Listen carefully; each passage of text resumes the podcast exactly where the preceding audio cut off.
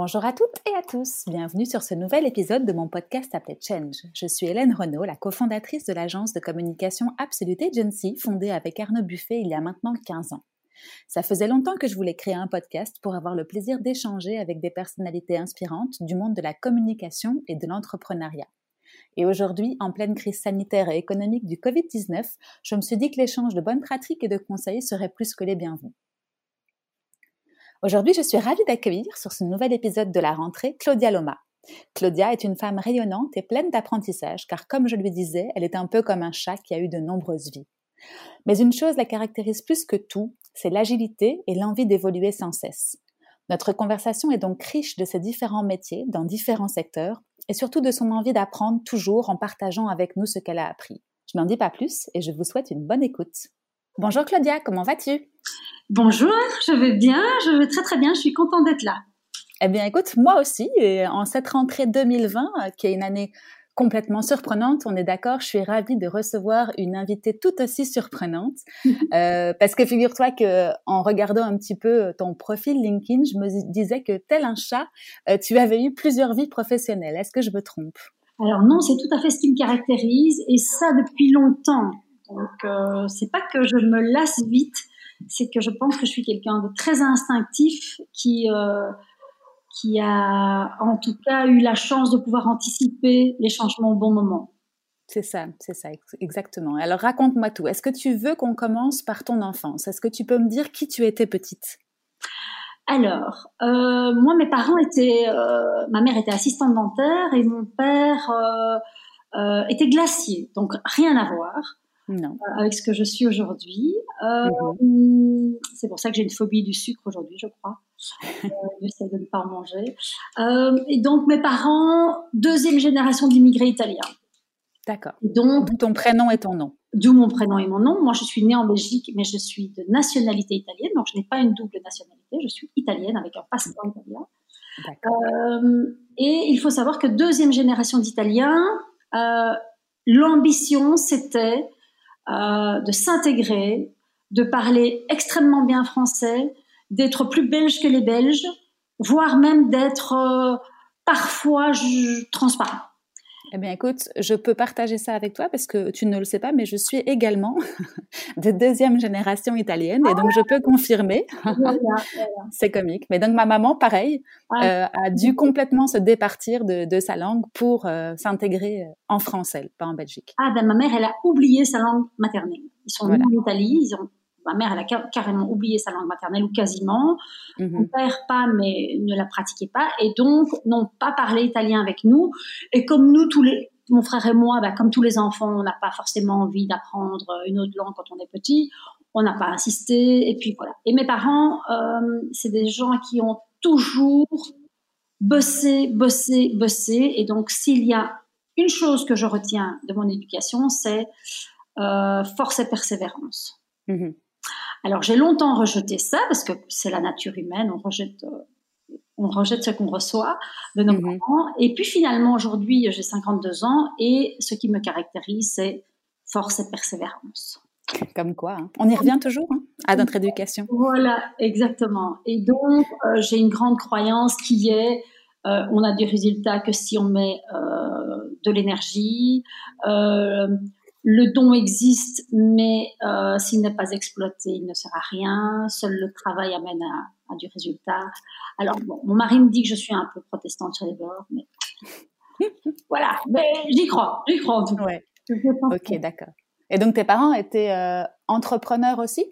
Ou en tout cas euh, profession libérale comme on dit ou pas forcément? Alors il faut savoir que mes parents, ils étaient tous les deux employés planqués. Mmh chouette job. Ma mère assistante dentaire, mon père j'ai oublié, mais en tout cas employé. Mhm. Euh, et d'où me vient, à mon avis, hein, c'est comme ça que je l'explique, cette tendance à rebondir et à, et, propice au changement, c'est que mon mhm. père un jour euh, a emmené ma mère dans une ville touristique. Ils sont allés manger une glace dans un truc qui faisait un carton mhm. à 150 km de chez eux. Et deux mois plus tard, on avait plié bagages. Mon père avait changé de boulot, ma mère aussi, et mon père euh, est devenu, enfin, a repris un commerce euh, glacier. D'accord.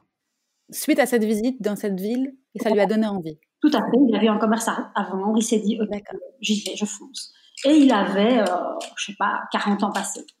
Et mhm. il a quitté sa sécurité, ils ont quitté leur sécurité pour, euh, bah pour devenir entrepreneur, parce que je pense qu'au fond, ils l'ont toujours été, euh, mais euh, immigrés, deuxième génération, peut-être insécurisés, cherchant au départ de leur vie une sécurité en étant employés. Bref. Mhm. Donc moi, j'avais 10 ans, je les ai suivis, évidemment, mais donc mhm. j'ai subi ce changement. Et je pense qu'en fait, ça m'a montré une la naissance de, ce que devait être ma future agilité, en fait. Mhm, mhm. Tu t'es dit que tout était possible à ce moment-là, tu t'es pas posé de questions. oui. Ça t'a ouvert les yeux peut-être. Ça m'a ouvert les yeux et j'ai la leçon de ça, parce que moi j'aime toujours tirer des leçons. Euh, la leçon, c'est qu'en fait la prise de risque était immense, mais le gain était équivalent à la prise de risque. Mhm. Et que donc, euh, qui ne prend pas de risque ne risque pas de gagner. Ça, c'était la leçon que j'en ai retenue, même si quand j'avais 10 ans, euh, je râlais, hein, j'avais perdu mes copains, changé d'école, euh, c'était pas très gai. Mmh mmh finalement, euh, voilà, je ne serais pas qui je suis aujourd'hui s'il si, si, n'avait pas fait ça. Donc, leçon retenue que j'ai appliquée plus tard dans ma vie. C'est ça. Et qu'est-ce que tu voulais faire, toi, justement, quand tu étais petite? Tu avais une idée? Non, moi, je, je, je, toujours, je pense qu'en fait, j'ai pas, j'étais pas très heureuse en étant enfant et adolescent, dans le sens où mes parents d'abord travaillaient beaucoup, et puis, je pense, enfin, quand je dis je pense, c'est parce que je me dis, si mes parents écoutent, il faut que je mette des guillemets. Mais, euh, en fait, non, je ne pense pas. Je sais que j'étais une petite fille très créative, que j'étais une petite fille avec une forte personnalité, avec déjà une grande tendance à fédérer les troupes autour de moi naturellement. Mm-hmm. Et donc, mes parents, qui, deuxième génération, voulaient être transparents, bah, ils n'avaient pas tiré le gros lot avec moi parce que quand je disais à la bande du quartier on va à gauche, on allait à gauche, et quand je disais on va à droite, on allait à droite. Et donc en fait, j'étais pas discrète, pas assez discrète, d'accord, pas assez lisse. Et donc je pense mhm. que j'ai euh, forcé le trait à devoir me lisser toute mon enfance et mon adolescence pour plaire à mes parents. Mhm. Euh, bon, chasser le, le, le, naturel, il revient au galop. Euh, une fois que j'étais adolescente et que j'ai voilà, que j'ai eu un code, etc., bah, tout ça a évidemment explosé, toute ma créativité est ressortie. Euh, mais oui, donc j'ai pas, je, je, ne me souviens pas de moi très très heureux. Je me souviens de moi à forcer le trait de mhm. ce qu'on ce qu'on attendait de moi et à rentrer dans une certaine norme finalement pour, euh, pour passer inaperçu. Quoi. Voilà. Après, mhm. je pense que j'avais toutes les caractéristiques d'une enfant, euh, ce qu'on appelle aujourd'hui les HP, à part qu'il y a 30 ans, les HP, on ne savait pas ce que c'était.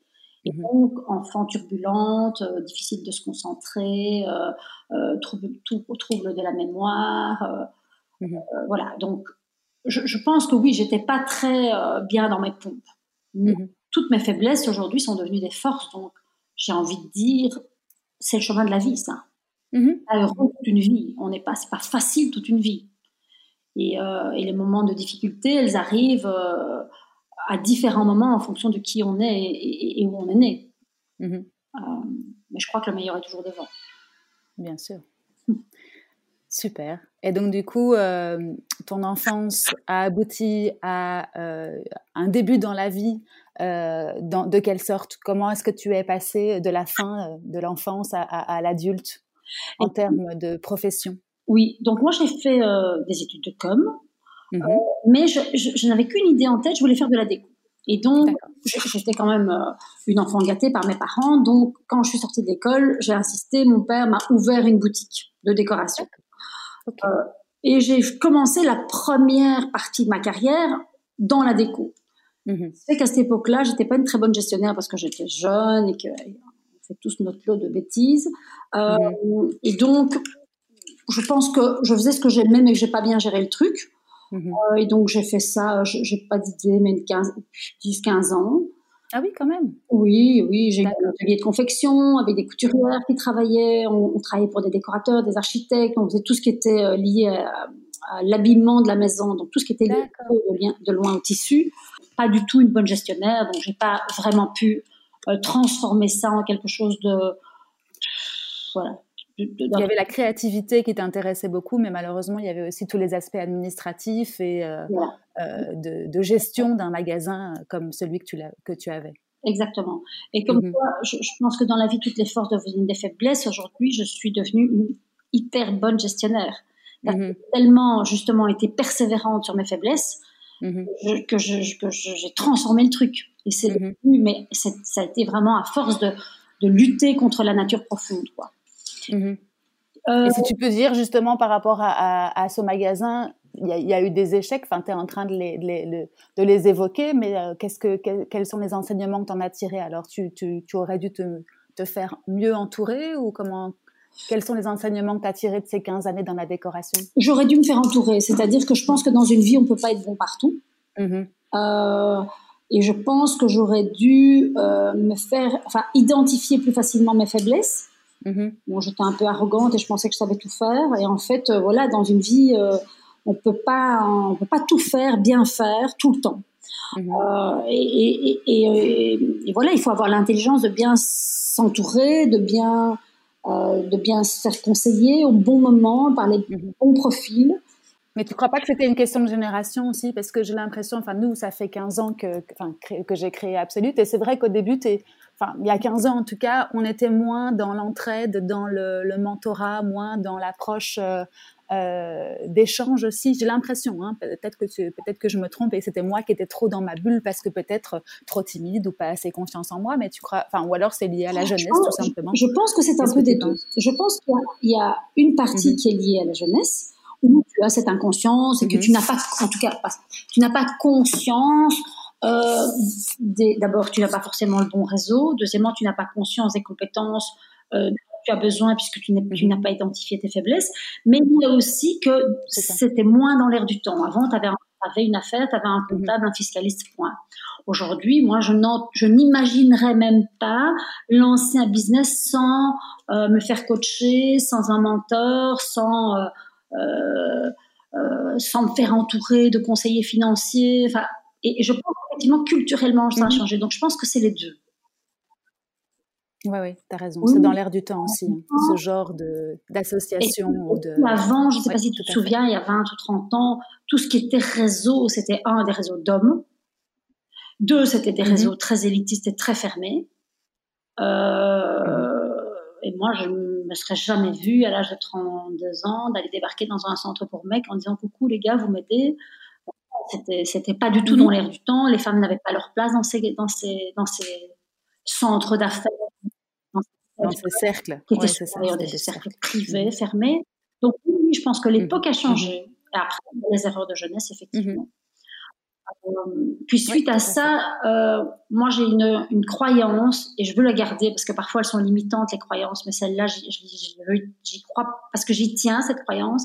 C'est que le chemin de la vie, euh, il est parfois déterminé, ou déterminant, mais déterminé par euh, les gens qu'on rencontre.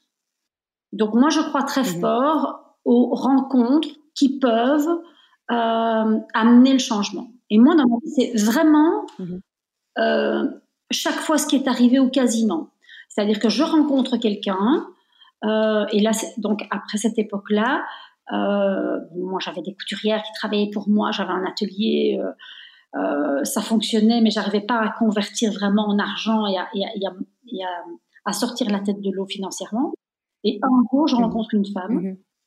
qui est devenue une amie, qui s'appelait, enfin qui s'appelle toujours d'ailleurs Dominique Pissort. Elle avait une agence qui s'appelle Top Secret Communication. Je la rencontre à dîner mmh. et elle me dit, toi, tu es faite pour faire de la com moi, je passais ma vie euh, sur des échelles, sur des chantiers avec des mecs. Euh, euh, enfin, c'était un mec, c'était un métier quand même. on était sur chantier tout le temps, quoi. Et donc, mhm. donc, j'avais, en plus, je, ne cherchais pas du boulot. Moi, j'avais plein de boulot. Et donc, je dis, c'est super, mais d'abord, c'est quoi la com? Je ne sais pas si tu te souviens, mais on avait à peine des adresses mail à ces époques-là. Et donc, euh, on discute et c'est vrai qu'on a un petit, un petit coup de cœur, comme ça on s'entend bien, on se revoit, on va déjeuner, etc. Et puis, et puis je lui explique hein, mes petits soucis financiers, etc. Et le fait aussi de, mhm. de ne pas apprendre. Et ça, c'est quelque chose dans mon parcours qui reviendra plus tard. C'est quand j'ai le sentiment de ne plus apprendre, c'est pas bon. Pas bon. Mhm. longtemps. Et donc là, j'avais le sentiment de ne pas apprendre. Mais j'avais pas vraiment identifié, je ne pouvais pas mettre des mots là-dessus. Mais en, en lui parlant, je m'entends lui dire ça. Et euh, bref, ça se passe. Et un jour, elle m'appelle. Je suis sur une échelle, sur un chantier, dégueulasse, avec un jean dégueulasse, pleine de poussière. Elle m'appelle, elle me dit Coucou Claudia, voilà, j'ai une fille qui vient de partir et une que j'ai licenciée.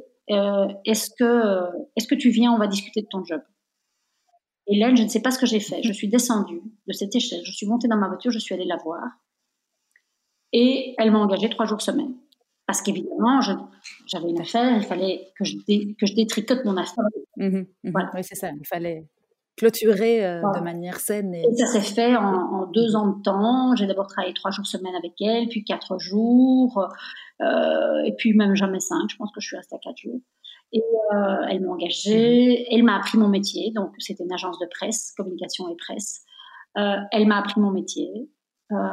et Mhm. Et donc, c'est vraiment, je me vois sur, dans la forêt, marcher, et puis elle arrive, elle me prend la main et elle m'emmène sur un autre chemin. Et c'est vraiment cette allégorie-là mhm. qui est tout le long de ma vie. En fait, je rencontre des gens qui me disent ou qui me proposent quelque chose, et je glisse ma main dans la leur, et, je pars. Alors que, voilà, alors que normalement, je suis dans la peur. Et Qu'est-ce, les mhm. caractéristiques de la peur C'est euh, j'ai peur, j'attaque, je fuis ou, je fais le mort. Et là, je dois dire que face mhm. au changement chaque fois, j'ai laissé ces trois euh, phénomènes liés à la peur et j'ai embrassé le changement. Alors après, j'avais des peurs après, hein, rattraper, mais voilà. Mhm. Euh, en tout cas, changer de route. Et donc, c'est et donc. Et qu'est-ce qui a qu'est-ce qui a fait chez elle, pardon, je te coupe, mais qu'est-ce qui a fait chez elle qu'elle a qu'elle a cru en toi Enfin, elle t'a dit après coup euh, ce qu'il avait poussé dans son, dans son choix Je pense qu'elle m'a juste regardé euh, les yeux grands ouverts parce que quand on me voit, on sait que je suis faite pour communiquer. On sait que je suis. Euh, mhm. voilà, je, c'est pas que j'ai appris. voilà, quand il y a un message à faire passer, je n'ai pas de problème à le faire passer. je pense que j'ai un pouvoir de persuasion, j'ai un, j'ai un, un, capital confiance, une capital sympathie. Alors mhm. après, je suis un personnage, ou même ou même pas. Hein. donc, euh, parce que j'ai un mode de fonctionnement très spontané, euh, très direct, et donc il y a des gens, ça fait un peu peur, donc ils ont, là. Mais bon, la en majorité, je fédère assez facilement autour de moi, et donc j'avais toutes les caractéristiques pour faire, pour travailler dans une agence de com, à part j'avais pas appris le métier. Mmh. Mais bon, euh, quand je dis elle m'a appris le métier, elle m'a assise à un bureau, elle m'a donné un ordi, elle m'a fait une adresse mail, elle m'a briefé euh, très high level et elle m'a lancé. Après, euh, euh, de nature résiliente, j'ai pris les choses à bras le corps et, voilà. Après, si je dois donner mm-hmm. un, si la leçon de tout ça pour les jeunes entrepreneurs qui nous écoutent, c'est que si tu te plantes pas, c'est que tu n'as rien fait. Hein. tu mm-hmm. tombes, tu relèves, tu continues. Si tu tombes pas, c'est que tu n'as pas bougé. Donc le principe, c'est tomber, tomber un maximum, plantez-vous. Euh, alors oui, ça fait mal, oui, on a peur, oui, on perd beaucoup de choses quand on se perd, mais quand on se relève, on est quand même euh, beaucoup plus fort. Euh, mhm. Après, quand on tombe, ça fait parfois très très mal. Hein. Donc, moi, je fais la maline là sur le podcast, mais j'ai beaucoup pleuré. Hein. donc, mhm. donc voilà. Mais en tout cas, en tout cas, oui. et je pense que ce qui m'a stimulée, c'était l'apprentissage. D'apprendre des nouvelles choses, un nouveau métier. J'étais hyper nourrie, hyper stimulée. Et ça, je me suis dit, encore une fois, pas, pas avec des mots, mais je pense que mon corps et mes cellules ont retenu ça. C'est l'extase, c'est ça, c'est l'apprentissage. Et et t'avais quel âge à ce moment-là? Euh, Attends, j'avais 52, j'avais, euh, je sais pas, 30, 35, 36. Donc, j'étais pas toute jeune, hein, et donc j'ai appris un nouveau métier. Mm-hmm. Donc, agence de presse, mm-hmm. euh, puis au bout de six ans, euh, je me suis dit, euh, je m'ennuie un peu ici. Je prend plus rien. Mmh. Deuxième fois dans ma vie. Et donc, j'ai été débauchée par une agence qui m'a parlé de qualité de vie, euh, de respect de l'autre. Ah, je me suis dit, waouh, c'est trop bien. Et en fait, comme quoi, mmh. bah, les beaux discours, c'est comme les CV, hein, ça veut rien dire. Mmh. En fait, c'était bullshit. Donc, j'ai quitté euh, Top Secret en perdant mon ancienneté euh, pour euh, un nouveau défi. Et en fait, je me suis plantée. Et là, j'ai beaucoup pleuré parce que je, me suis retrouvée. Ah oui, je me souviens, j'avais 42 ans. Je me suis retrouvée sur le marché de l'emploi, puisque ça n'a pas marché dans cette agence, puisqu'en fait, mhm. C'était tout le contraire du discours vendu. et je me suis dit, oulala, là là, quoi, 42 ans, j'ai boulot, je parle pas néerlandais, on est quand même en Belgique, hein. Ouh je, ça va pas du tout le faire, quoi. Et donc je me suis dit bon ok, euh, je, je panique pas, ça va venir. Euh, et j'ai une copine qui m'a demandé de faire euh, son service presse en attendant que je trouve un boulot. Je dis ok d'accord. J'ai commencé, puis une deuxième, et puis une troisième, et puis finalement j'ai monté mon agence. Et j'ai monté mon agence presse. C'était très chouette parce que là aussi j'ai appris beaucoup de choses. Mais j'ai aussi appris que quand tu es attaché de presse, tu es écartelé. Tu es, tu es vraiment prisonnière dans le sens où tu, es prisonnière parce que tu dois répondre à la demande de tes clients qui payent. De l'autre côté, tu es prisonnière des journalistes qui décident si oui ou non elles ont envie d'écrire quelque chose sur toi. Et alors, euh, l'objectivité, là, euh, on en parle ou on n'en parle pas? Il faut pas lancer sur ce sujet? Alors, donc, mais j'ai dû composer parce que j'avais de nouveau du personnel, euh, il fallait payer les gens, euh, donc euh, bref, c'était super comme expérience, mais j'ai quand même eu l'impression que j'étais une prostituée, quoi. Que je vendais mon âme tout le temps, que voilà, j'étais super angoissée parce que la responsabilité de. En fait, je devais payer des gens sans maîtriser le résultat. Le résultat dépendait d'une journaliste qui allait me trouver peut-être sympa, et ensuite une rédac chef qui allait peut-être trouver que le sujet était bon, mais peut-être je non, peut-être pas Et donc mm. c'était horrible, quoi. Vraiment, c'était horrible. Métier. Euh, Trop instable et pas assez euh, honnête pour toi, peut-être. Je sais pas si c'est une question d'honnêteté, mais c'était, c'était tout est faussé, tout est tout, tout est faussé. Mm-hmm. Et donc j'ai été très critiquée mm-hmm. parce que j'ai dit un jour dans un article euh, dans l'Écho que qu'elles étaient toutes mortes et qu'elles ne le savaient pas encore. Euh, lynchés sur la place mhm. publique. Mais je répète ici, parce que j'assume ce que je dis, que ce sont des métiers qui sont complètement révolus. Euh, en tout cas, mhm. en tout cas, je veux dire purement la relation presse pure. Hein. après, tu as des, bureaux euh, fantastiques qui ont pu rebondir et, transformer leur métier. Je parle de, la relation mhm. presse comme elle existait il y a dix ans. Oui, c'est ça aussi. C'est à mettre en regard avec l'époque aussi. Hein. On est d'accord que c'est il y a quelques années déjà et que. Après, il faut nuancer mes propos, ce qui n'a pas été fait dans l'article de l'Écho, c'est que il faut, il y a des gens qui ont fait preuve de résilience et qui se sont adaptés. On parle de ces attachés de presse mmh. qui travaillent de la même façon, qui aujourd'hui disent ah mais oui, mais on n'a plus d'articles presse, comment est-ce possible? Ah bah oui, bah, que je t'explique? Mmh. Et donc donc voilà. Et donc euh, mmh. quelque part, moi à un moment donné, je me suis dit, ouh là là là là, euh, de nouveau, pas en mettant des mots dessus, mais en étant très instinctive, je me suis dit, ouh là là, le vent tourne. Début des réseaux sociaux, mmh. euh, euh, début des campagnes, de la possibilité, je ne sais pas si tu te souviens, il y avait Facebook avant. À un moment donné, on a commencé à pouvoir mmh. faire un peu de pub. On a oublié ce mmh. temps-là, mais au début, on ne faisait pas de pub sur Facebook. Et au début, quand on a commencé à faire de la pub, mais que veulent les annonceurs? Ah, bah, ils veulent du résultat. Et donc, euh, donc moi, je, sentais tout ça. Je me disais, c'est pas possible. Il y a un truc qui tourne pas Il y a de moins en moins de titres, il y a de moins en moins de journalistes. Les gens veulent de plus en plus de résultats, de plus en plus de visibilité. Les clients, donc. Il y a un truc qui tourne pas mhm. Et je me suis fait coacher. Et ça, c'est mon deuxième grand conseil aux, jeunes entrepreneurs qui nous écoutent, c'est faites-vous coacher. Mhm. Remettez-vous la question en question ou, ou la réponse, elle est en vous. Mais par contre, on peut travailler 10 ans avec la mmh. réponse en soi sans jamais la sortir. Et donc, il y a des gens qui sont formés pour aller chercher la réponse qu'on trimballe depuis qu'on a, qu'on est tout petit. Et parfois, c'est très évident. Euh, et donc, moi, j'ai des copines qui, comme ça, me disent, je m'en fasse faire coacher, quand même, ça coûte de l'argent. Oui, oui. Mais moi, je peux dire que tout ce que j'ai dépensé en coaching, je l'ai gagné au centuple après et que euh, je n'ai jamais regretté d'avoir dépensé de l'argent en coaching. Pourtant, il y a plein de fois où j'ai dû sortir de l'argent alors que j'en avais pas. Euh, mais au lieu de m'acheter des jeans et des sacs, bah, j'allais me faire coacher. Et, euh, et, je dois dire que ça, c'est vraiment mon grand conseil. C'est, on a souvent la réponse en soi, mais on ne sait pas où est. Et donc, il faut quelqu'un qui nous aide. Alors, se faire coacher, ça doit, ça doit, ça doit rester ponctuel. Hein. Ça doit être à un moment donné, il y a un nœud, on trouve pas réponse, ok, eh bien, il y a des gens qui sont formés pour défaire le nœud avec nous. Euh, et donc là, je me suis fait coacher et c'était assez formidable parce que je suis retombée sur le même schéma. Donc, le sentiment de ne plus apprendre, euh, et parce que je n'apprends plus, du coup, je peux plus me projeter. Et le sentiment aussi de ne plus pouvoir me projeter parce que je ne croyais plus en ce que je faisais. Donc, moi, j'ai besoin de deux choses pouvoir me projeter et apprendre. quand on sait ça, c'est facile à piloter. Hein. Euh, et donc, euh, et donc, je me suis dit, bon, ok, j'ai envie d'apprendre, donc je vais reprendre une formation. Bon, j'avais le choix, euh, je pouvais apprendre le tricot ou le marketing digital.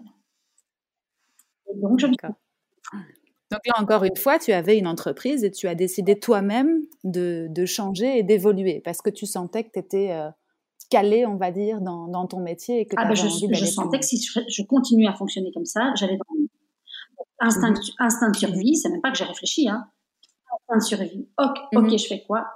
Formation.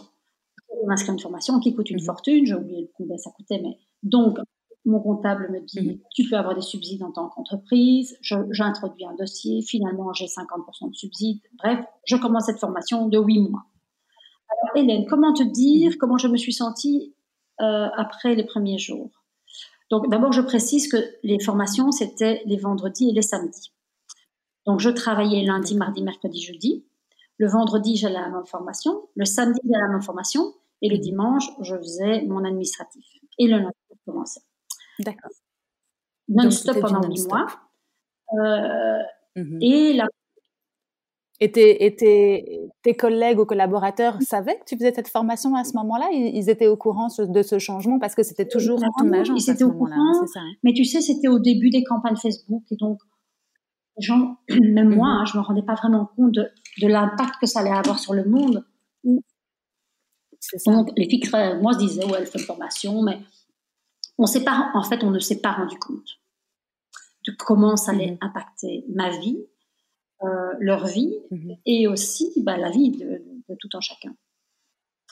Euh, parce que Facebook, Google, tout ça, ça, ça va peut-être très, très, très, très vite. Hein, et les gens ne voient pas le changement parce que, comme je l'ai dit hier sur mon Instagram, le changement, il ne se fait pas en un jour.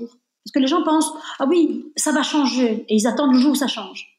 Ça ne change jamais, en fait, ça change tous les jours.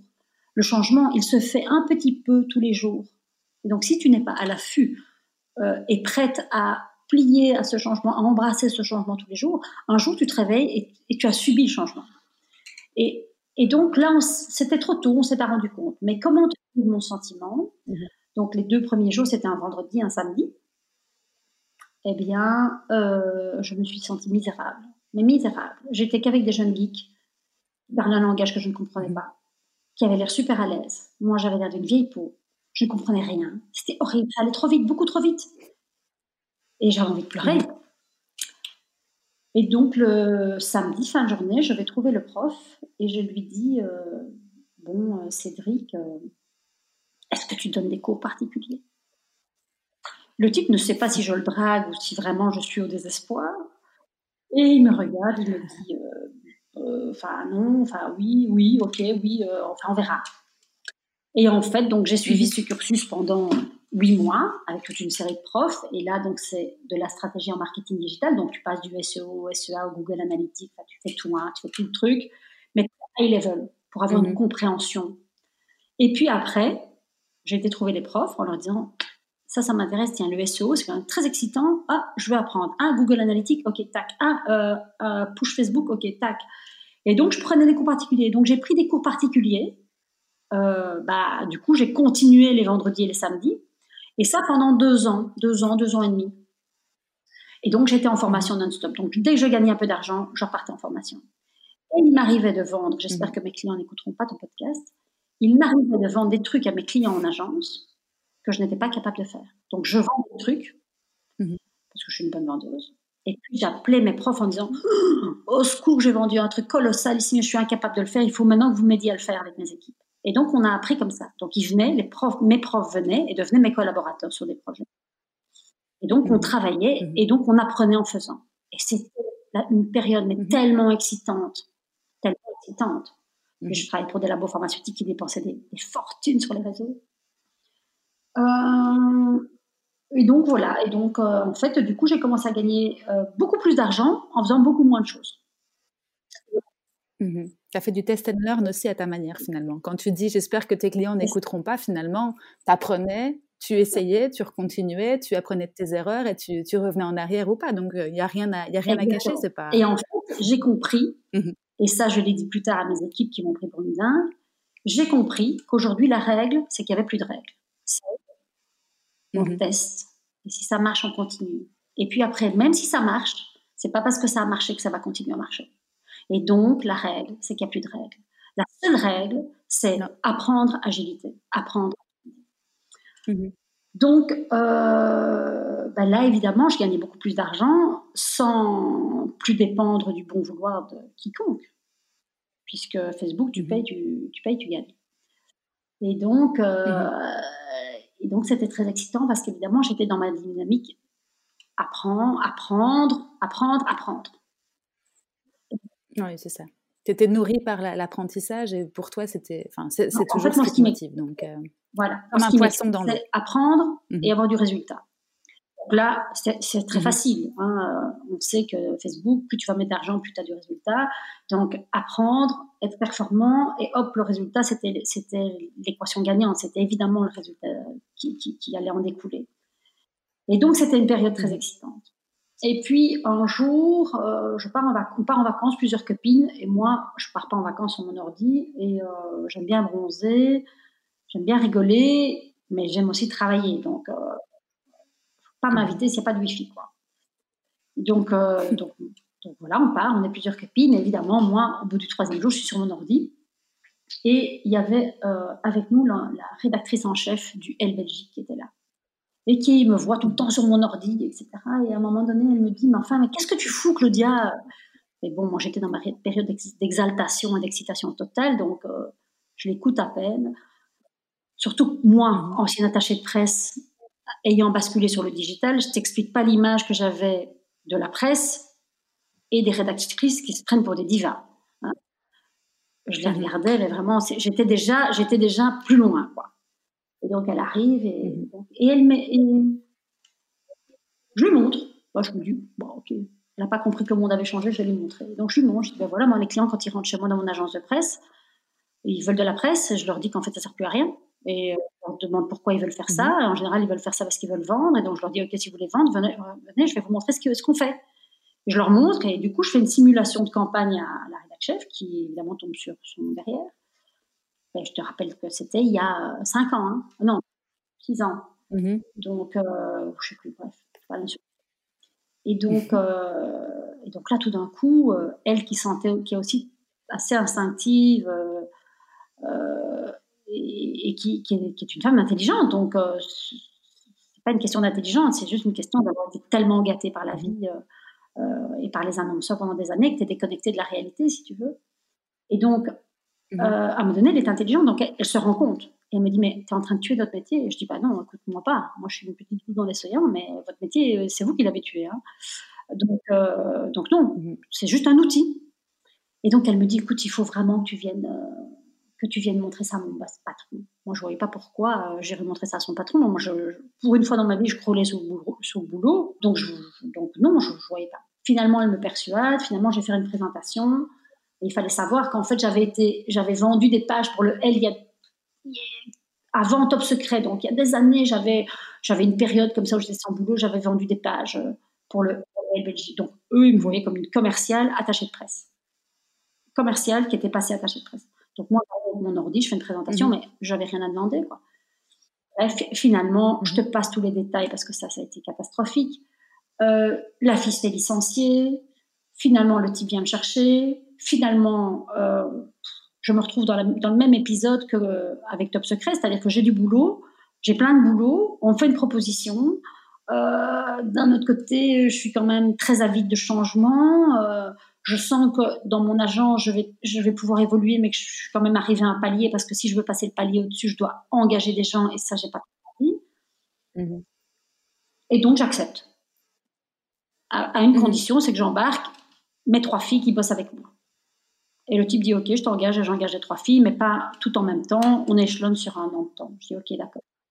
Et me voilà nommée directrice d'un groupe de presse. D'accord. Donc de Marie-Claire et elle Belgique, pas n'importe qui. Mhm. Pas n'importe qui, on va dire ça. Mais, je, donc là, euh, troisième leçon, quand on prend des coups courbés les chines. Alors mhm. là, je crois que c'est les trois années les plus horribles de ma vie, mais d'un autre côté, des années très nourrissantes au niveau de l'apprentissage. Euh, mais humainement, je me suis sentie terriblement seule, terriblement isolée. Parce qu'un jour, j'ai une coach qui m'avait dit, tu sais, Claudia, quand on est euh, haut, comme ça, sur la montagne, quand le soleil brille, mhm. hmm, c'est bon. Mais le soleil, le soleil ne brille pas souvent. Souvent, on prend des rafales de vent. Et je confirme que j'ai pris beaucoup de rafales de vent. Parce qu'évidemment, euh, quand tu as des mhm. postes comme ça,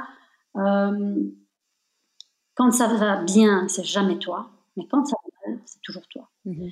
Et donc, moi, je suis arrivée là-bas en leur disant, bon, ben voilà, je suis, je suis engagée pour...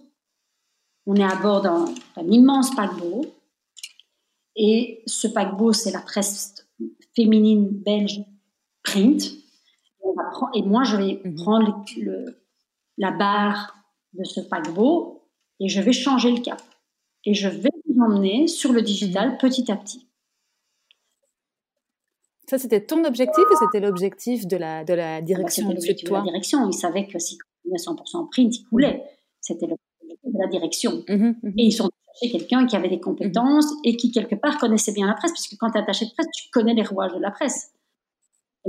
Oui, c'est ça. Tu avais les deux, avais les deux optiques. Euh, Alors, un, j'avais, l'avantage de connaître comment fonctionnent les autres groupes de presse, puisque je travaillais au quotidien.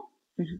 Deux, le mec, il m'a engagé parce qu'il savait exactement que je savais qui travaillait, qui ne travaillait pas dans son équipe, qui était foireux, qui n'était pas, puisque je subissais de l'extérieur depuis mmh. des années. Et qu'en plus, j'avais des compétences mmh. digitales, donc j'avais une compréhension 360 du digital et une compréhension 360 de la presse. Et donc, moi, je suis arrivée là-bas en disant, moi toute seule, je ne fais rien savoir faire. Donc, j'ai besoin de vous. Donc, ok, on y va ensemble, on rame tous dans la même direction. Et en fait, je ne l'ai compris que plus tard, mais je suis montée à bord d'un bateau où les, qui, qui, qui, avait déjà un peu d'eau dans la cale et qui, euh, mhm. qui se portent bien aujourd'hui, hein, parce qu'ils ont revu leur modèle. Et, et, je dois dire que moi, je suis toujours restée en bon terme avec mon, boss. Euh, euh, voilà, et c'est pas. Moi, j'ai pas envie de parler du L et du Marie-Claire, j'ai envie de parler de la presse en général. Finalement, mhm. voilà, mhm. aujourd'hui ça reste quand même un titre incontournable en Belgique. Euh, enfin, il faut, il faut. C'est bien, c'est bien de, de, de, de, lancer la pierre, mais c'est aussi bien de laisser euh, l'église au milieu du village et de laisser à César ce qui est à César. Euh, je pense que de toute façon, la presse, si elle avait dû réussir son combat face au digital, il fallait déployer des, des budgets qui, qui n'étaient pas possibles, en fait, tout simplement. Ni pour nous en Belgique, ni pour la presse internationale. D'ailleurs, les, les, groupes, enfin, les supports digitaux qui, qui gagnent de l'argent, c'est qui? C'est Mediapart. Ils sont 100% digital. Euh, c'est qui? Oui, alors il y a le Times qui, qui arrive, euh, qui arrive à gagner de l'argent, parce mais ils ont changé leur modèle économique, mais il y en a très peu qui arrivent à, convertir. Euh. Donc, j'ai pas envie de lancer la pierre au titre pour lesquels je travaillais, parce que je pense que c'était un phénomène qui était mhm. plus large Là où j'ai envie de, parler, c'est de dire ce qui est dingue, c'est qu'en fait, je suis montée à bord d'un bateau euh, euh, qui avait besoin de changer de cap, mais les équipes avaient peur. Et les gens, quand ils ont peur, ils sont comment? Mmh. bah, Ils sont agressifs ou ils sont en fuite. Donc, du coup, j'avais pas, mmh. j'étais face à des équipes qui n'étaient pas collaborantes. Euh, alors évidemment, en me faisant coacher, parce que là, pour tenir le coup, j'ai dû me faire coacher, ma coach m'a dit, tu as besoin d'un bouclier, il faut une garde rapprochée. Et tu dois réfléchir comme si tu étais euh, un chef de l'armée. Des objectifs à court terme avec des équipes qui ne sont pas toujours les mêmes, mais donc un objectif, une équipe, on arrive à l'objectif, on redissout l'équipe, on refait une équipe. Et c'est peut-être avec les mêmes, mais peut-être qu'il y en a un qui descend, l'autre qui monte. Et petits objectifs, mhm. parce que tu ne vas pas y arriver, il y a trop d'ennemis en place. Et en fait, c'est ce que j'ai fait. Je me suis dit, ok, euh, capitaine, capitaine, euh, capitaine d'armée ici. Euh, et j'ai eu de la chance parce que j'ai eu des gens formidables qui ont, qui ont été mes, ma première garde en fait.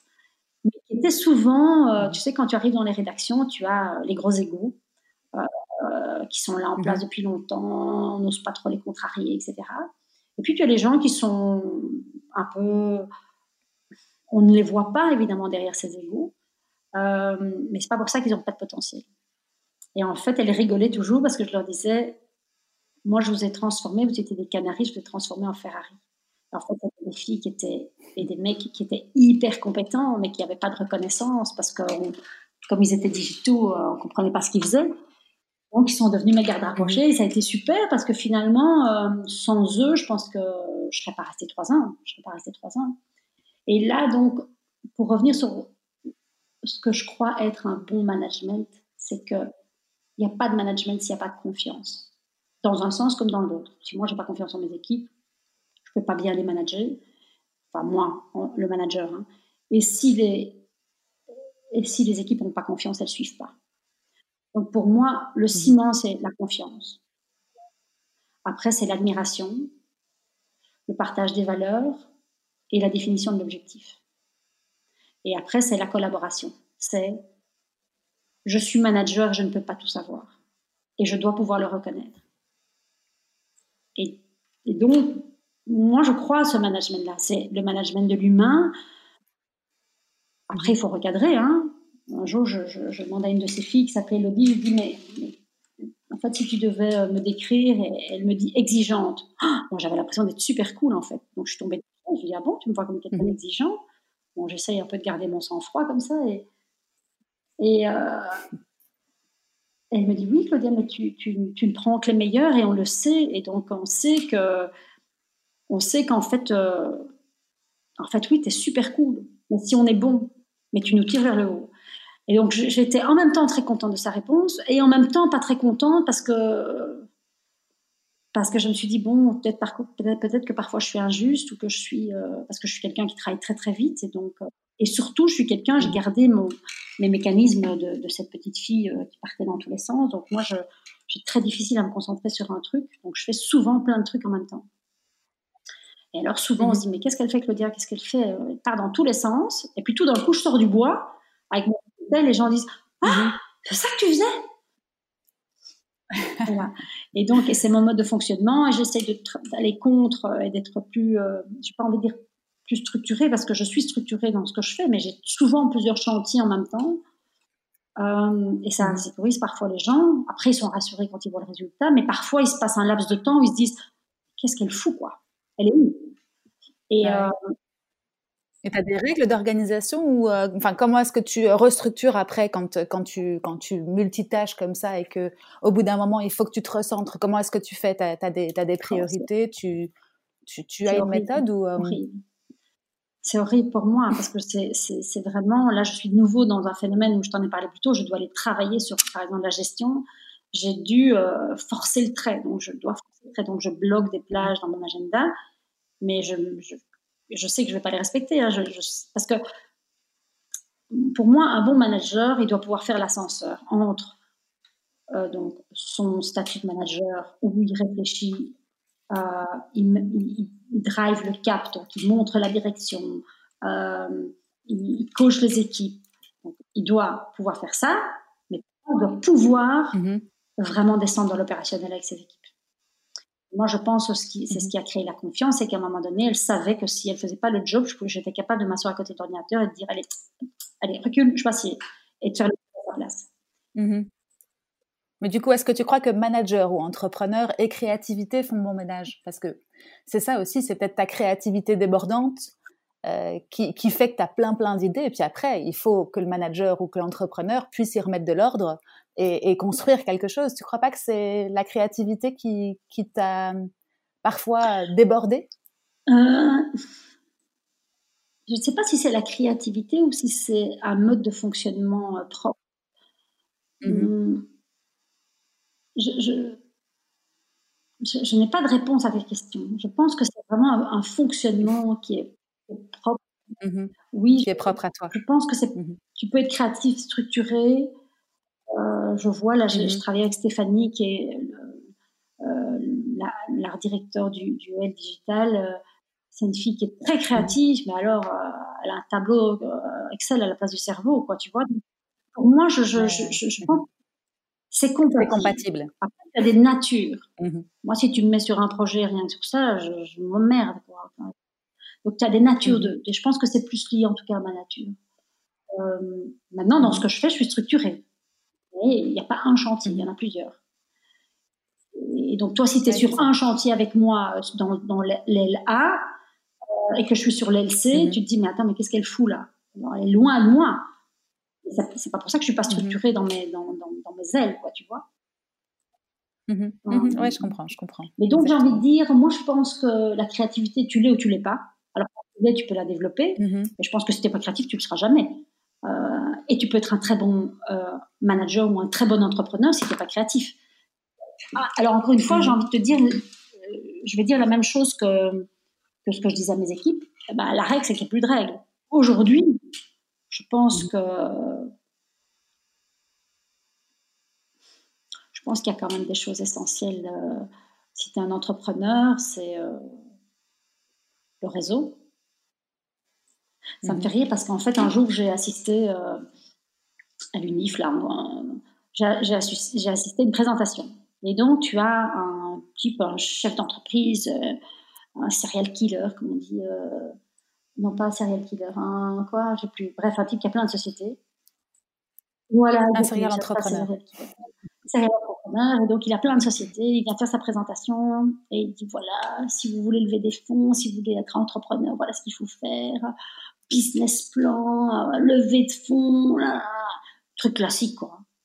il n'a rien appris à personne, mm. donc il explique, il fait sa présentation PowerPoint, et tout le monde écoute. Et puis il s'en va. Mm-hmm. Et puis, il y a un jeune entrepreneur euh, qui arrive, et lui, il n'a pas de PowerPoint. Il arrive, les deux mains dans les poches, et il dit, les gars, oubliez tout ce qu'il vient de vous raconter. Vous voulez développer un projet? Avant de faire quoi que ce soit, développer une communauté. Quand vous aurez développé une communauté et qu'elle aura confiance en vous, vous pourrez tout faire. Et en fait, il a, il a scotché tout le monde parce que, alors, bon, c'est une caricature que je te fais là, mais en gros, il avait raison. Aujourd'hui, si tu as une grande communauté engagé, qui te fait confiance, tu peux leur vendre ce que tu veux. Tu vois? Mhm. euh, Moi, je vois, je, suis ambassadrice pour certaines marques sur mes réseaux sociaux. Je n'ai pas une grosse communauté. Je, crois que je ne sais pas combien j'ai, 7 ou 8 000 followers sur Instagram. Euh, mhm. Franchement, c'est rien du tout. Mais quand je fais des collaborations, je vois que les gens me font confiance. Donc, euh, ouais, c'est vraiment. Mhm. Genre, euh, parfois j'ai des messages sur Instagram Salut Claudia, euh, je suis au magasin, là je dois acheter telle crème, tu prends laquelle toi? Mais bon, moi je vois deux heures après parce que je suis en mhm. réunion. La fille est plus dans sa boutique, donc euh, et donc elle demande de l'assistance en temps réel, tu vois, tu vois. Et, donc oui, je pense que le type mhm. avait raison, c'est que quand aujourd'hui on a une communauté engagée, quelle puissance. Mhm. Et même si ton produit n'est pas forcément abouti, tu peux leur faire tester et c'est eux qui vont te faire des retours et qui vont te dire euh, moi j'améliorerais ça ou ça. Et, et du coup, c'est de la co-création. C'est ça, ça que je veux dire, mais ça, tu peux faire que si elle est engagée et que ta communauté a confiance en toi. En fait, c'est la mhm. confiance et l'humilité. Parce que dire aussi, bon, là j'ai lancé un produit, il n'est pas abouti, j'ai besoin de vous, vous en pensez quoi? Et de finaliser, il faut être mhm. vachement humble. Hein. Tu, il y a 20 ans, personne ne lançait un produit euh, qui n'était pas soi-disant abouti. Et donc aujourd'hui, la règle, c'est qu'il n'y a plus de règles parce que tout est possible. Créatif, pas créatif, entrepreneur, manager, euh, même, même les managers. Aujourd'hui, on voit que le Covid a bousculé complètement la notion de management. Euh, la S, le Covid a bousculé la notion du travail et donc, et donc par ricochet du management. J'ai envie de te dire qu'aujourd'hui, on est quand même à une époque où tout bouge tellement vite que là, je crois que force force, persévérance et agilité, on en revient. Parce qu'effectivement, euh, j'écoutais euh, Oussama, euh, euh, je dis son nom, sur YouTube, je te dirai 100 fois. Je te le dirai 100 fois, je te l'enverrai. Voilà. Il disait, en fait, la vie, qu'on soit entrepreneur ou qu'on soit, ou quoi qu'on fasse de sa vie, la vie, c'est un chemin où il y a des marches et, et on ne peut pas arriver à la dixième marche si on pas, si n'a pas passé la première, deuxième, troisième, quatrième, cinquième, arriver jusqu'à la dixième. Et, et, Et donc, il y a des mmh. étapes. Euh, alors, il y a le fantasme de la réussite rapide, fulgurante, mais ça reste quand même des, des réussites isolées. Des ovnis. Donc, mmh. euh, mmh. euh, donc, oui, il y a des marches. Il faut passer les étapes de l'apprentissage, du travail, et aussi de rester très à l'affût du monde qui change, parce que ça change très, très vite aujourd'hui.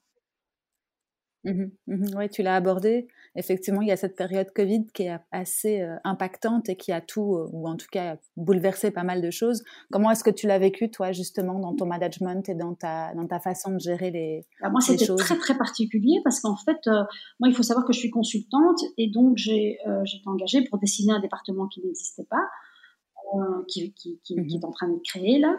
Et donc, euh, mmh avant, de, avant que ça soit validé, euh, on s'est dit, OK, c'est super, c'est le, le, projet sur PowerPoint, c'est bien, hein, mais dans la vraie vie, est-ce que ça va tenir le coup? On s'est dit, OK, ben, mmh. avant le Covid, hein, on va faire une mission, on va faire un projet pilote et on va faire pendant cette semaine comme si c'était vrai. Tu vois, cette mission euh, Vie ma vie. Mmh. Et donc, à part qu'il n'y avait pas d'équipe, donc on s'est dit, bon, OK, ben, pour ce projet pilote, Claudia, tu vas capitaine du bateau, tu prends la barre, mais tu peux pas, il faut une équipe.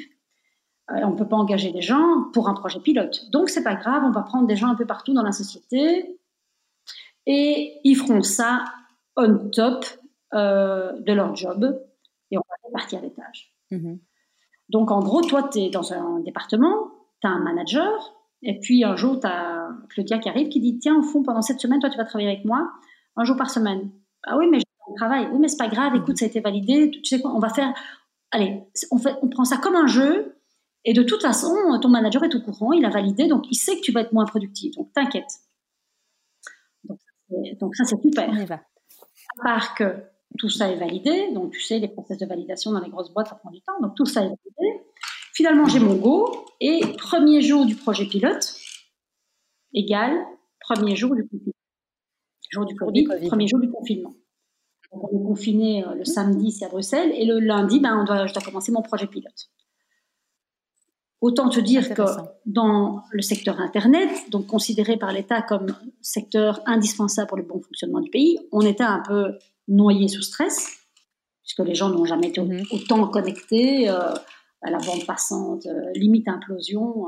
donc, on était vraiment. Il y en a qui faisaient du jardinage, ah ben, nous, on était 12 heures par jour derrière notre ordi. Euh, et, donc, beaucoup de stress, beaucoup de. En plus, du jour au lendemain, au working, on n'était pas équipé. Enfin bref. Mhm. Et c'était un projet qui était essentiel par rapport à, enfin, je veux dire, c'était pas essentiel par rapport au Covid justement. Donc peut-être aussi un peu euh, sur le côté ou euh, à mettre sur le côté si s'il y avait d'autres priorités, je suppose. Est-ce que tu peux rappeler la, société dans laquelle Donc, dans les télécoms, je travaille chez vous je suis. D'accord. Et c'est mhm. euh, bah, de la téléphonie et de la bande passante, Internet. Mhm. Donc, euh, une grosse demande au moment du Covid. Ah, avec tous les explosion, euh, évidemment, explosion de demandes, de bande passante.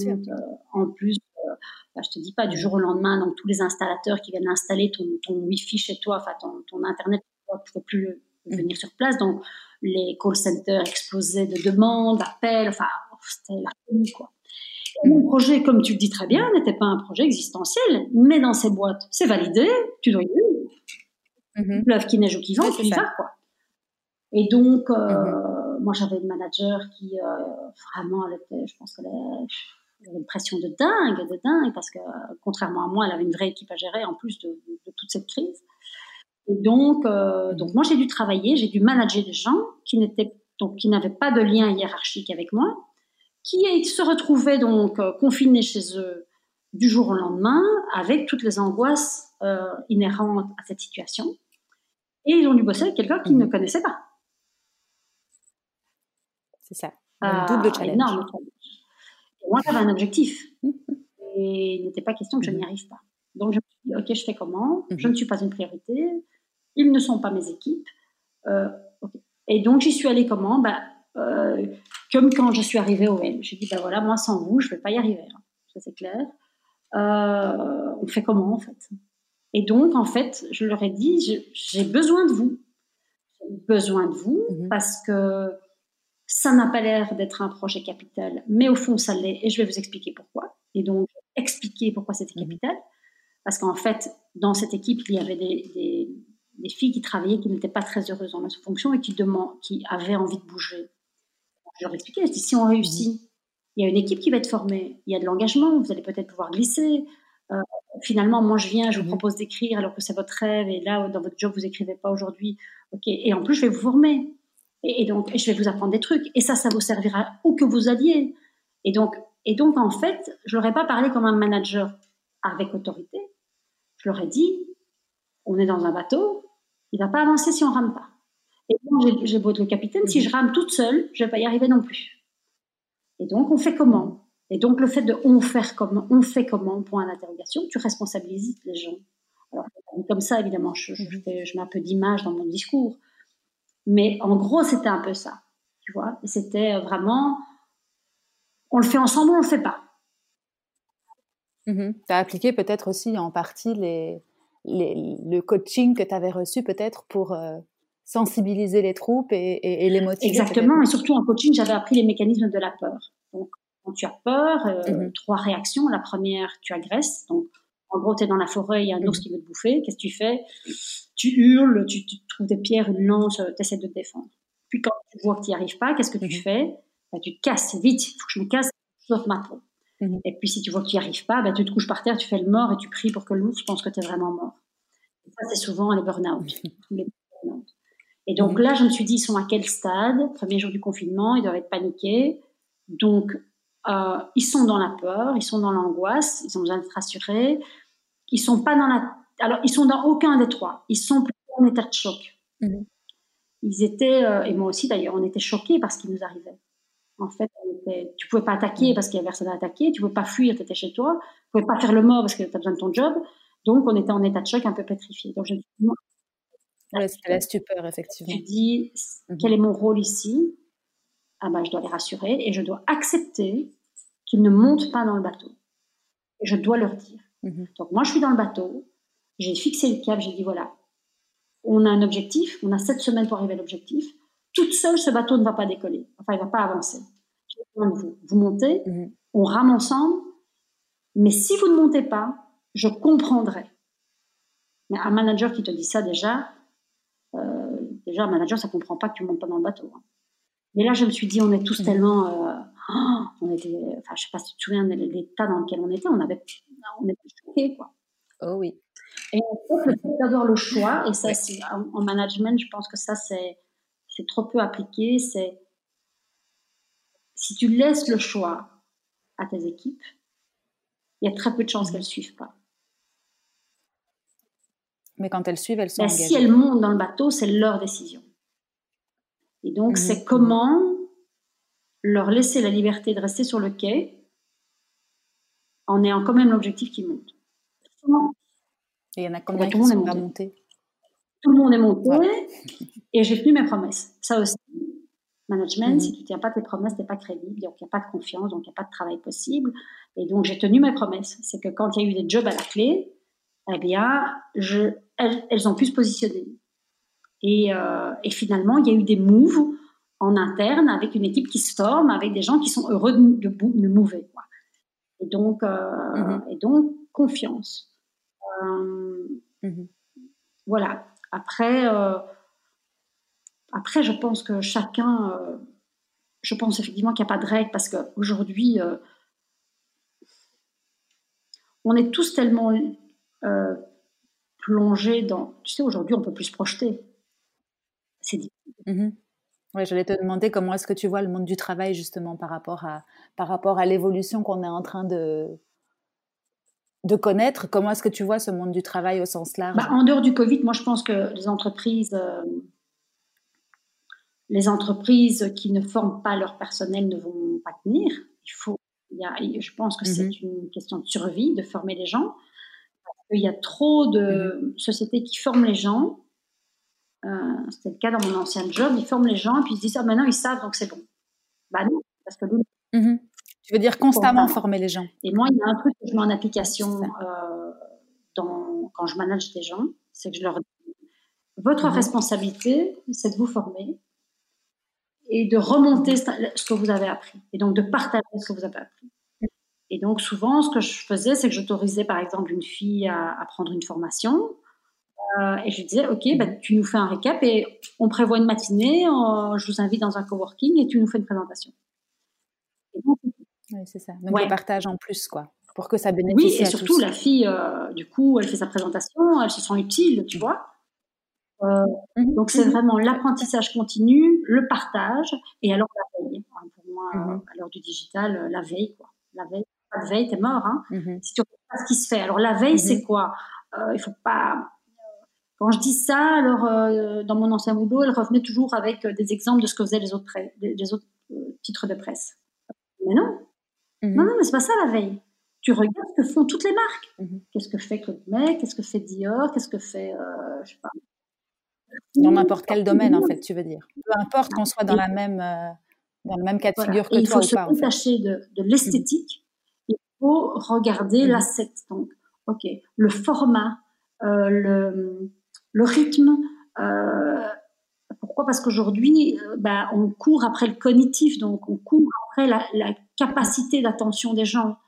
Et donc aujourd'hui, les gens ont de plus en plus du mal à, cap à, à, recevoir l'info parce que il, il, le cerveau swipe avant même que le pouce ait swipé, le cerveau a swipé.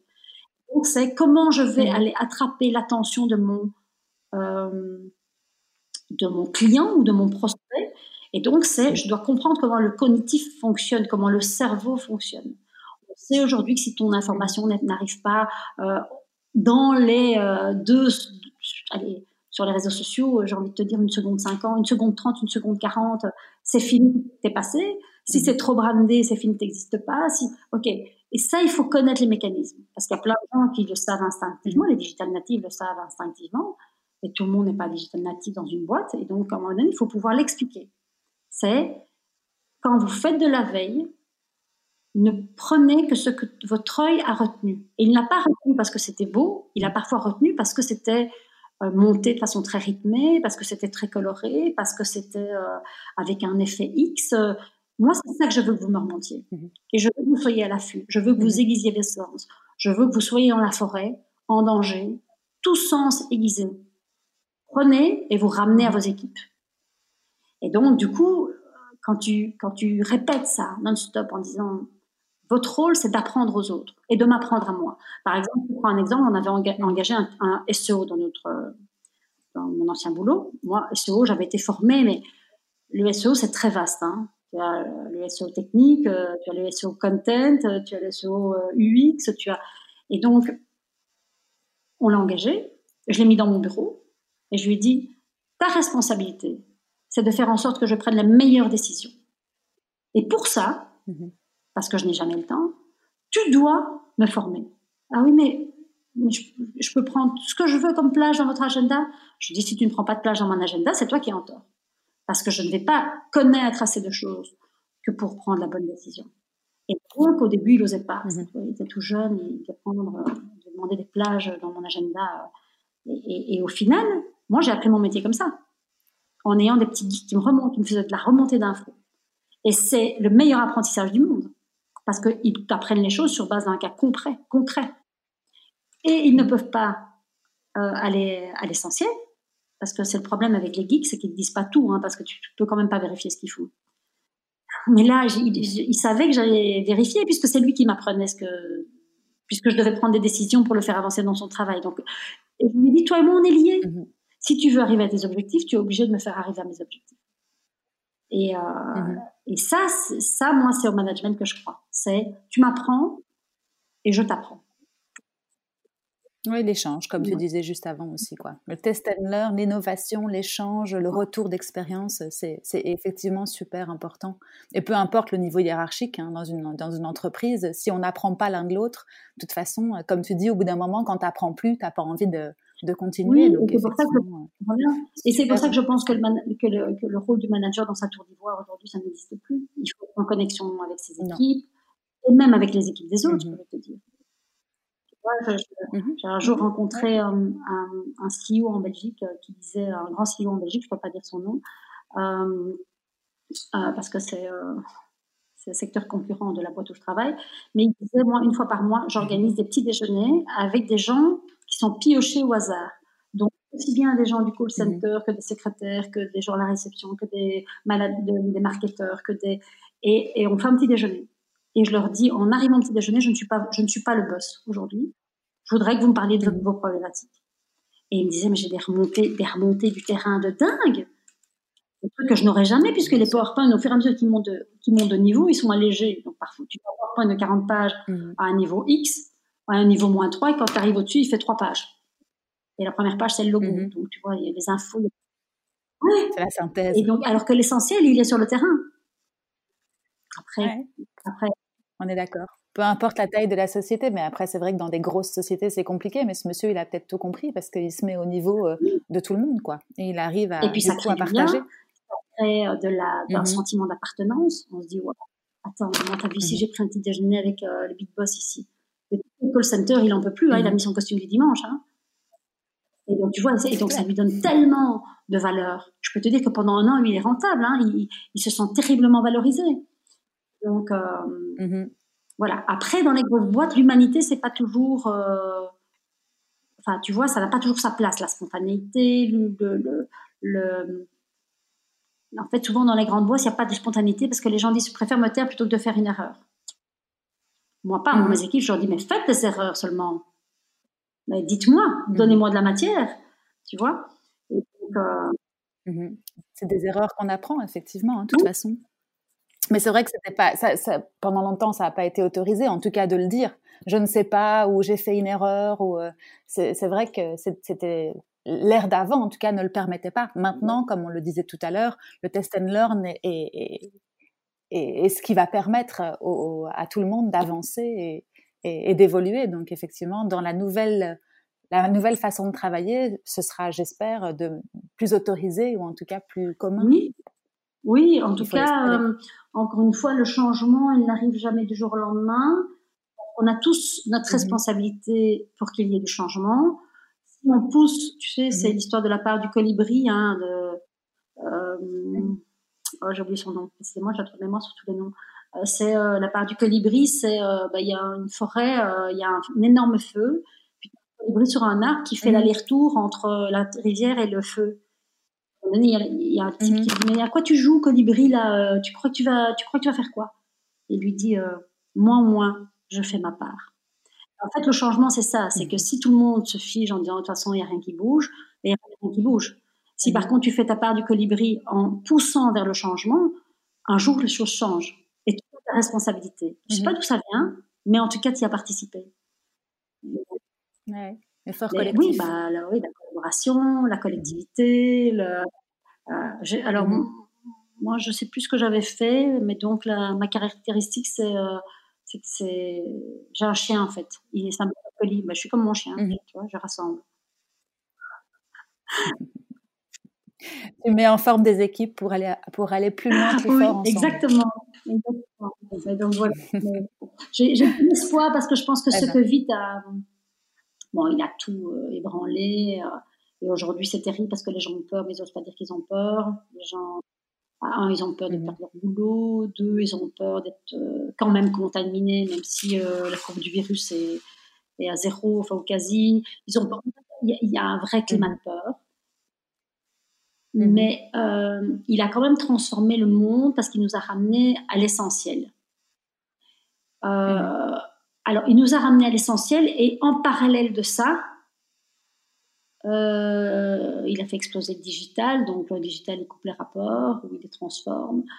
Donc, c'est assez paradoxal, mais je pense qu'on a, a tous moyen de trouver sa place dans ce monde à reconstruire pour autant que qu'on ne soit pas accroché aux anciens mécanismes et qu'on puisse avoir une, une, agilité en fait.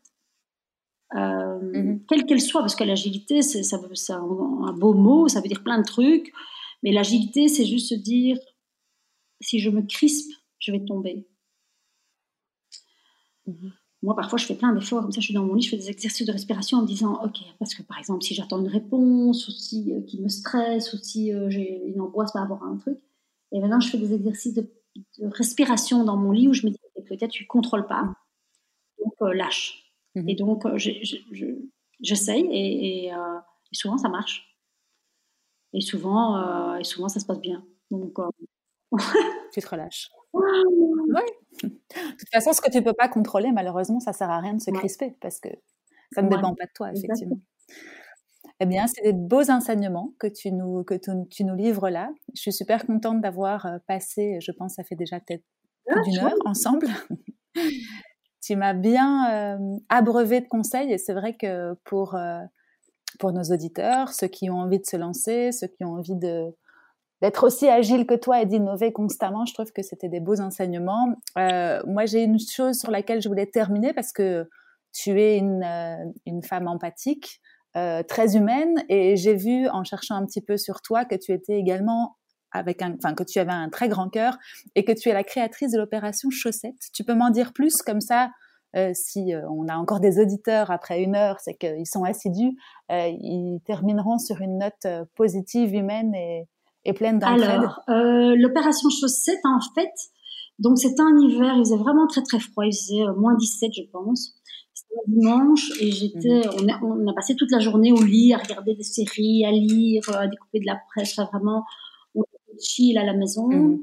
Et je me suis pas rendu compte qu'il faisait aussi froid à l'extérieur. En fait, le soir, euh, je sais pas, j'allais chercher un truc à manger à l'épicerie du coin qui est ouverte le dimanche et je suis sortie, j'ai vraiment été saisie par le froid. Et j'ai doublement été saisie parce que euh, au coin de ma rue, il y avait un type qui dormait par terre. Et en fait, des sans-abri, on en voit tous tout le temps. Euh, et là, je ne sais pas, le, le, choc du froid, euh, le contraste avec la journée que j'avais passée confortablement installée au lit toute la journée à, glander. En fait, tous ces paramètres. Donc, c'est toujours, la vie, c'est toujours une équation. Alors, parfois, l'équation te fait voir des choses et parfois, elle te les veut pas voir. Là, c'est comme si on avait mis un spot sur ce sans-abri. Et du coup, j'ai été à ma petite épicerie, j'ai fait des courses pour moi, et je lui ai fait un sac où j'ai acheté de la bouffe, euh, une bouteille d'eau. et je, lui ai donné le sac, et je suis remontée chez moi. Et, et, je me suis dit, mais en fait, t'es vraiment une pauvre tâche, quoi, Claudia. Tu lui as acheté des cours juste pour t'acheter une bonne conscience. Je me suis mmh. sentie nulle parce que la nuit tombait et, et j'ai regardé moins 17, je me suis dit, mais ça va encore descendre. Moi, je me remets dans mon lit bien cool. C'est qu'est-ce que je peux faire? Mhm. Et donc, moi, je suis mariée à un Parisien qui me dit, ah, mais tu sais, il voit que je suis vraiment inquiète et tout. Et il me dit, ah, mais tu sais, à Paris, il y a un type qui a fait un truc super. Euh, il a, euh, à Lille, j'ai oublié le nom de Lille, euh, il a installé des tentes pour les, pour les sans-abri.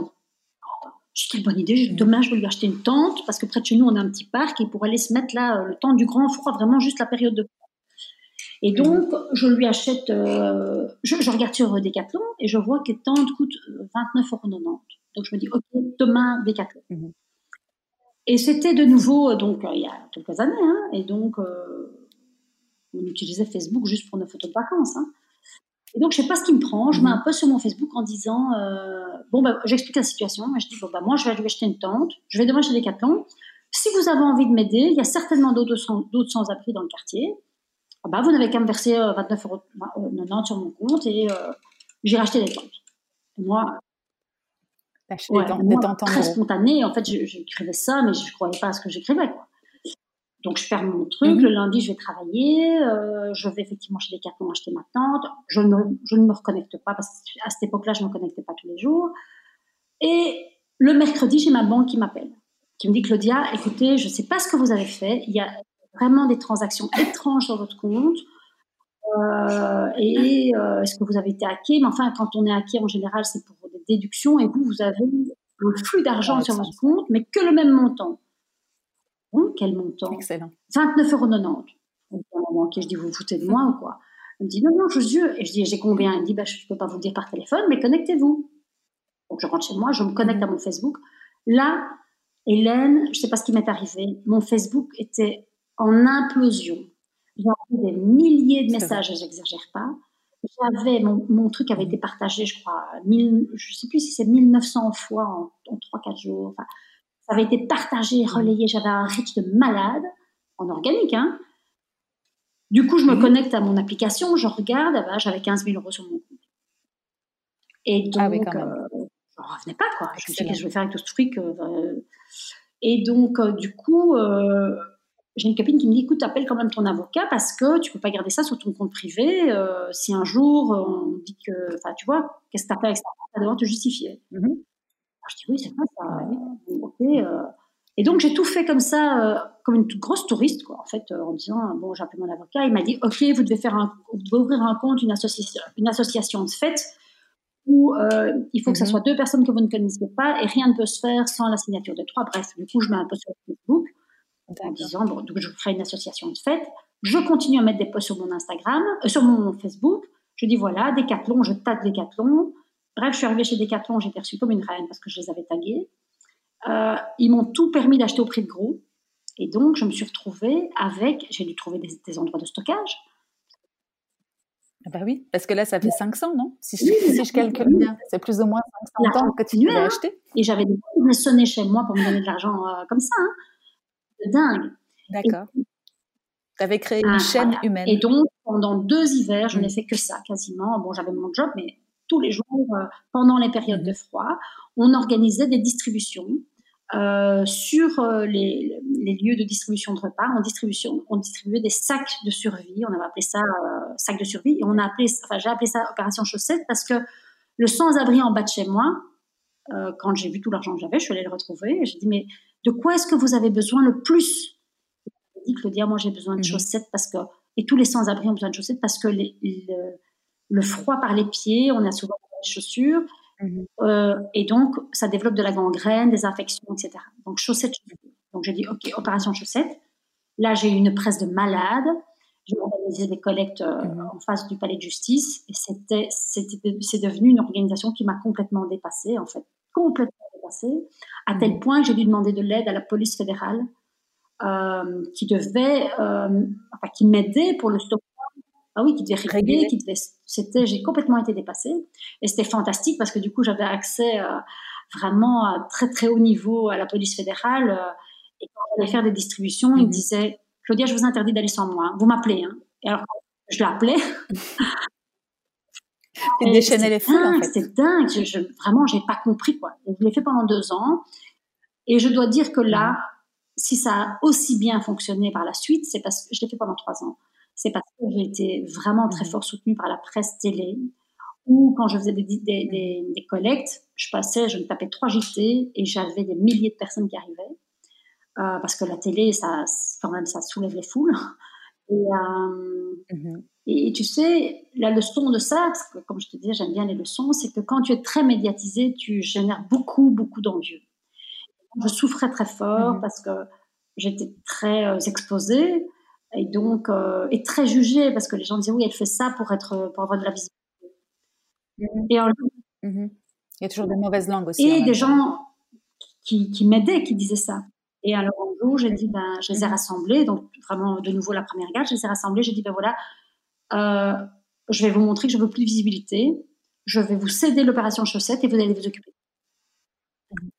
Mhm. Et vous verrez. Et vous verrez ce que c'est. bah, ils ont été moins soutenus par la presse parce que quelque part, la première année, il y a eu une année de battement. Donc maintenant, ça fonctionne. Je pense que ça fonctionne toujours bien. Mais je pense que s'il n'y avait pas eu toutes ces jalouseries, je pense qu'on aurait fait un truc grandiose. Quoi. Enfin, euh, mhm. Et, et, j'ai pas de regret de l'avoir laissé parce que je me suis dit finalement mhm. pourquoi je l'ai fait? Parce que je suis quelqu'un d'altruiste et comment je peux être altruiste? Eh bien moi, c'est très rare quand je n'aide pas quelqu'un qui est dans le besoin. Mais je le dis plus forcément. Et la meilleure preuve, c'est que depuis trois ans, on s'occupe d'un petit garçon euh, qui, qui, est un enfant du juge, qui euh, maintenant, ça va faire trois ans, donc il va avoir dix ans maintenant, et donc il vit en maison d'accueil près de Namur. Et il vient donc tous les week-ends chez nous et les vacances scolaires. Et voilà. Et ça fait moins de bruit, mhm. c'est plus discret, mais je remplis. Voilà. Je nourris ma part d'altruisme. Mhm. Euh, mhm. Et tu le gardes Je le garde pour moi parce que les gens le savent, parce que de temps en temps je communique un peu sur les réseaux sociaux, mais, mais voilà, je, n'ai pas besoin de, faire un truc aussi mmh. énorme que ce que, ce qu'était Opération Chaussette. Mais par contre, c'est vrai que je suis très fière d'Opération Chaussette parce que c'est. Euh, ah ben oui. Merci. C'est une belle réussite. Non, non, c'est vrai, c'est vrai. Une belle réussite. Et puis c'est là que tu vois que l'humain, on, peut encore avoir foi en l'humain et à l'entraide ah entre nous. Quoi. et là, le principe, c'était le même, c'était de dire, j'ai besoin de vous, en fait. J'ai besoin de vous. Mm-hmm. Si je dois faire un truc le seul, je ne peux pas le faire toute seule. Tout le monde dans le même bateau. C'était chouette, vraiment. Et d'ailleurs, c'est rigolo parce que quand je suis encore de temps en temps, je me balade dans la rue, j'ai encore des gens qui m'arrêtent en me disant Tu te souviens, Claudia, on a fait une distribution, ça a changé notre regard sur ce monde euh, depuis. Euh, mm-hmm. Donc voilà, je pense que les gens qui ont fait des distributions avec moi s'en ils s'en souviendront, quoi. Donc, euh, mm-hmm. voilà. Exactement. Eh bien, super, merci. Sur ces beaux mots, je propose de clôturer parce qu'on aurait encore plein d'autres choses à raconter, mais pourquoi pas dans un autre épisode. je te remercie pour ton temps et pour tes bons conseils. Ta confiance. mais non, merci, merci. Et puis, une bonne continuation et j'espère à très bientôt. À bientôt, Claudia. Bonne journée. Au revoir. Et voilà, c'est fini pour aujourd'hui. J'espère que cet épisode vous a plu malgré les petits soucis techniques de son dus à l'enregistrement à distance. Si c'est le cas, n'hésitez pas à me mettre 5 étoiles sur les plateformes d'écoute ou à le partager avec vos proches. À bientôt!